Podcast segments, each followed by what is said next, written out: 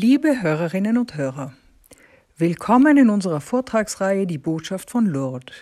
Wir befinden uns in dem Modul Missionsauftrag der Kirche, Sendung der Hospitaliers, Sendung der Christen.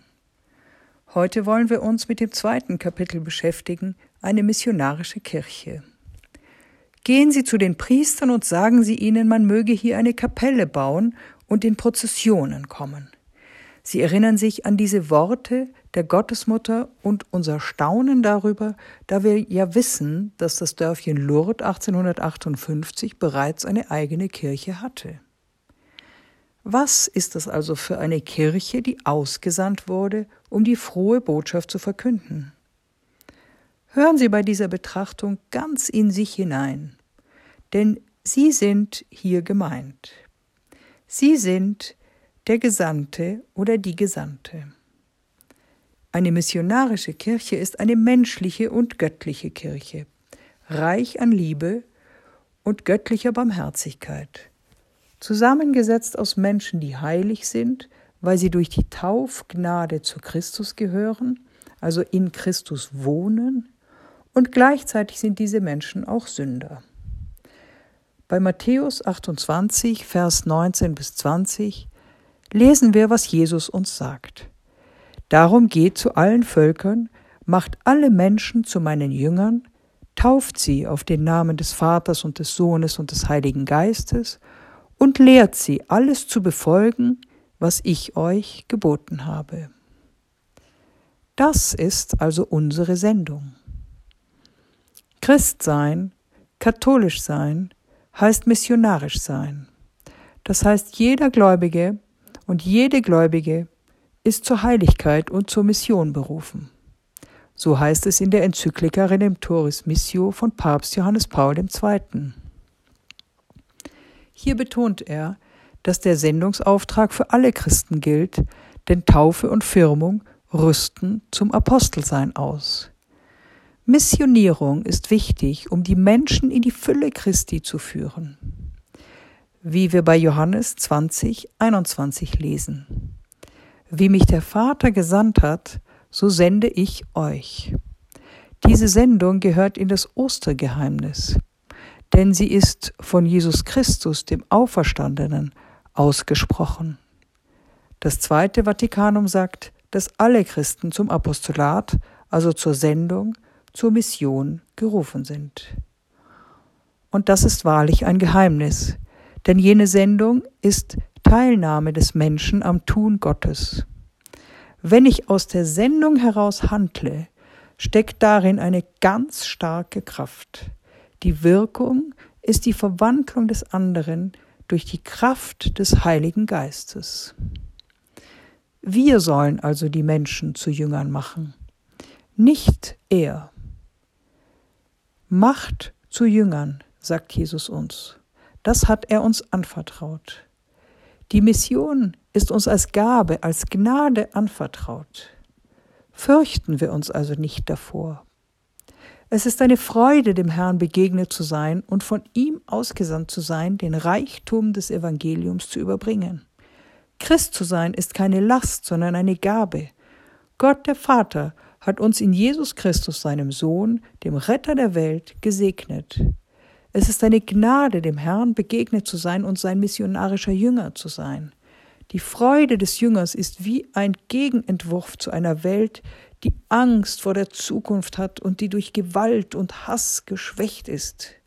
Die Freude des Apostels ist kein Gefühl egoistischen Wohlbefindens, sondern eine aus dem Glauben erwachsene Gewissheit, die das Herz besänftigt und befähigt, die frohe Botschaft der Liebe Gottes zu verkünden. Jesus zu kennen ist das größte Geschenk, das ein Mensch erhalten kann. Ihm begegnet zu sein und ihn durch unsere Worte und Taten bekannt machen zu dürfen, ist das Beste, was uns in unserem Leben passiert ist. Warum bin ich Christ? Zuallererst, weil jemand die Anwesenheit des Herrn in seinem Leben bezeugt hat und dieses Zeugnis mich berührt hat. Dieser jemand schickt mich weiter zu Personen meiner Umgebung, zu meinem Vater, meiner Mutter, einem Freund, einem Priester, einem Katecheten. Die Fruchtbarkeit unseres Lebens hat nicht nur eine biologische Bedeutung, sie hat auch eine geistige Tragweite. Macht zu Jüngern ist ein Ruf zur Fruchtbarkeit. Bernadette hat viele zu Jüngern gemacht. Wer sind diese? Diese Jünger sind wir, sind die Pilger von Lourdes. Dieses Heiligtum existiert durch den Willen Gottes, der durch unsere liebe Frau von Lourdes gesprochen hat und dank des Zeugnisses von Bernadette. Was übermittelt Maria, die Mutter Gottes Bernadette, in Lourdes?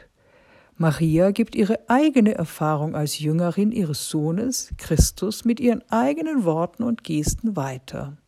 Sie gibt ihre eigene Erfahrung eines christlichen Lebens weiter. Und was gibt Bernadette uns weiter? Wovon legt sie Zeugnis ab? Bernadette überbringt und bezeugt ihre persönliche Begegnung mit der Mutter Gottes. Jedoch weist diese Begegnung wiederum auf eine andere hin, nämlich jener von Bernadette mit Christus selbst. Die unterschiedlichen vom Wort Gottes durchdrungenen Begegnungen während einer Wallfahrt und auch im Alltag, das Gebet und die Barmherzigkeit lassen uns die Anwesenheit Christi in unserer Mitte erkennen. Somit machen wir uns gegenseitig zu Jüngern. Bedenken Sie einmal einen Menschen, betrachten Sie einmal einen Menschen, der betet, einen Menschen, der in dieser Gnade lebt. Sie werden spüren, es ist etwas anderes. Wir machen uns gegenseitig zu Jüngern. Denn wo zwei oder drei in meinem Namen versammelt sind, da bin ich mitten unter ihnen. Lesen wir bei Matthäus 18, Vers 20.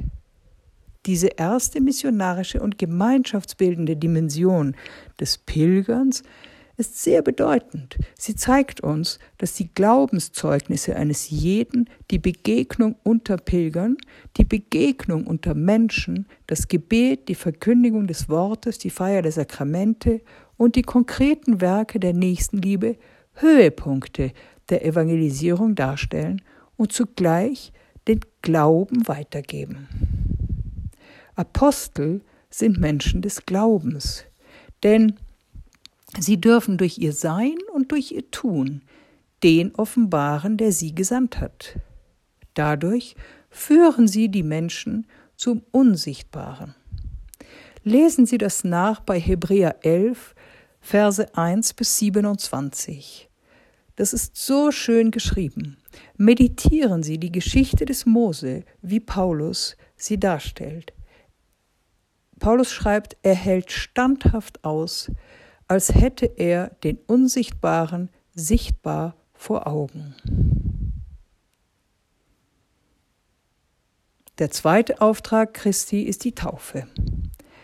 Tauft sie im Namen des Vaters und des Sohnes und des Heiligen Geistes.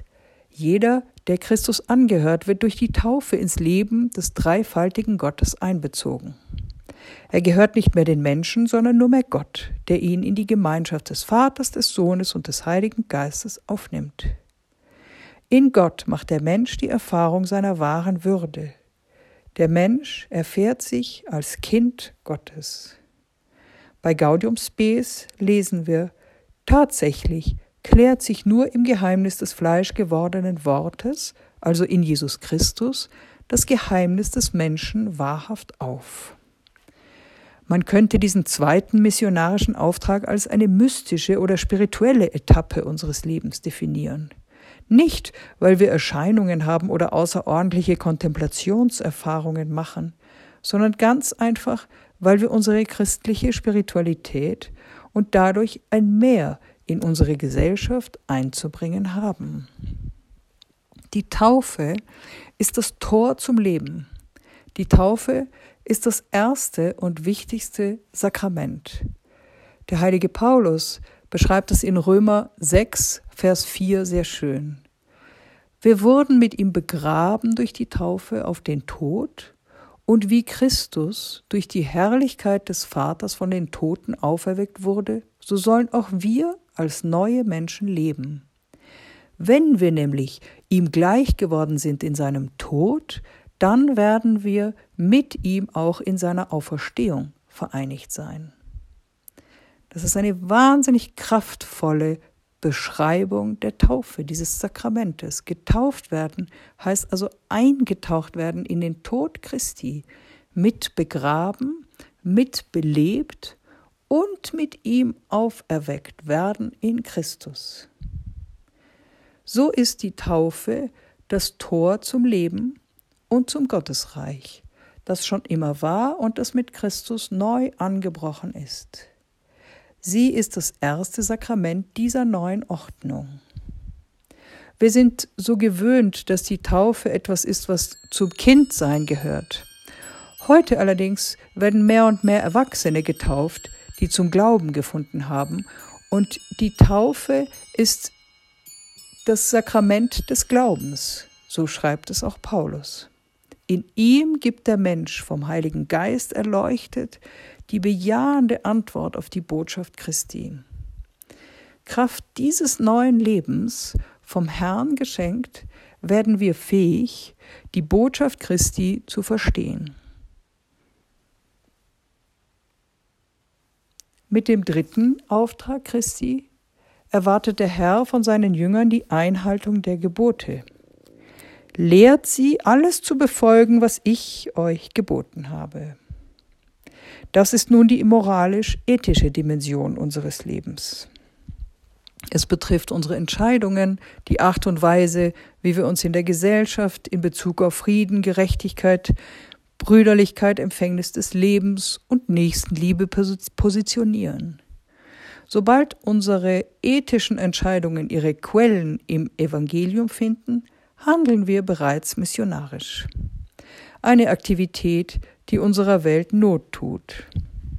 Papst Paul VI. schreibt in Evangelii Nuntiandi, Wäre die Evangelisierung nicht vollkommen, würde sie nicht dem Umstand Rechnung tragen, das Evangelium und konkretes Leben des Menschen als Einzelperson und als Mitglied einer Gemeinschaft einander ständig beeinflussen. Es genügt also nicht, die Erfahrung Gottes zu machen, sich ihm nahe zu fühlen, seine heilbringende Gegenwart zu fühlen und in ihm zu sein. Der Glaube verlangt, dass wir alle Gebote, die Jesus uns gegeben hat, befolgen und sie aber auch gleichzeitig unseren Mitmenschen vermitteln. Wir sind nicht da, um sie für uns zu behalten. Wir sind nicht da, um den Glauben nur für uns zu behalten. Der Herr hat uns nicht nur mit dem barmherzigen Gott bekannt gemacht, zu dem wir voll Vertrauen beten und mit dem wir uns sicher und geborgen fühlen. Er hat uns zu seiner Kirche gemacht und er hat seiner Kirche den Beistand des Heiligen Geistes gegeben. Wir sind also ausgesandt. Der Herr ruft uns durch die Lehre und im Lehramt der Kirche dazu auf, unser Leben gemäß dem Wort Jesu so zu gestalten und seine Botschaft zu bezeugen, damit die Menschen neue Hoffnung bekommen und damit die Menschen zu ihm geführt werden. Papst Franziskus fordert uns auf, die frohe Botschaft in die existenziellen Randgebiete zu tragen, wobei das erste Randgebiet sich in unserem eigenen Leben befindet in unseren persönlichen Gedanken, unseren Gefühlen, unserem Geist, unserem Handlungswillen gibt es ganz viele Bereiche, die noch nicht vom Licht des Evangeliums durchdrungen sind. In unserem Muttersein oder Vatersein, in unserem Priesteramt, in unserem geweihten Leben und auch in unserem Studentenleben oder in unserem Beruf und unseren Engagements gibt es noch etliche Bereiche, die durch die Gnade der frohen Botschaft unberührt geblieben sind. So möge jeder von uns der erste Missionar seines eigenen Lebens werden. Beten Sie zu Gott für die Bekehrung der Sünder. Diese Aufforderung der Dame nimmt Bernadette wie eine Mission an, vielleicht als die Mission ihres eigenen Lebens. Heilige Maria, Mutter Gottes, bitte für mich arme Sünderin. So betet sie für sich selbst und so betet sie auch für die anderen. Entdecken wir also uns selbst als die Missionare Jesu, entdecken wir uns, die wir getauft und gefirmt sind, als die Gesandten und folgen wir den Worten Jesu. Nehmen wir diese noch einmal ganz tief in uns auf. Und meditieren wir noch einmal Matthäus 28, Vers 19 und 20. Darum geht zu allen Völkern und macht alle Menschen zu meinen Jüngern. Tauft sie auf den Namen des Vaters und des Sohnes und des Heiligen Geistes und lehrt sie, alles zu befolgen, was ich euch geboten habe. Nehmen wir diesen Satz mit, nehmen wir ihn mit in die nächste Begegnung, die Gott uns schickt. Ehre sei dem Vater und dem Sohn und dem Heiligen Geist, wie im Anfang, so auch jetzt und alle Zeit und in Ewigkeit. Amen.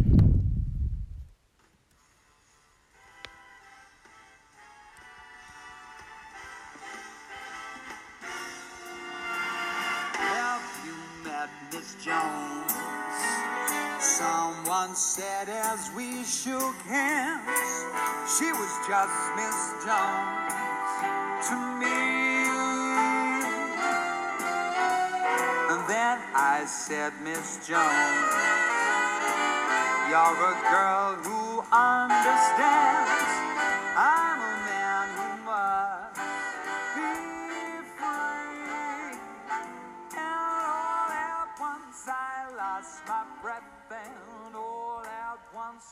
Scared to death, and all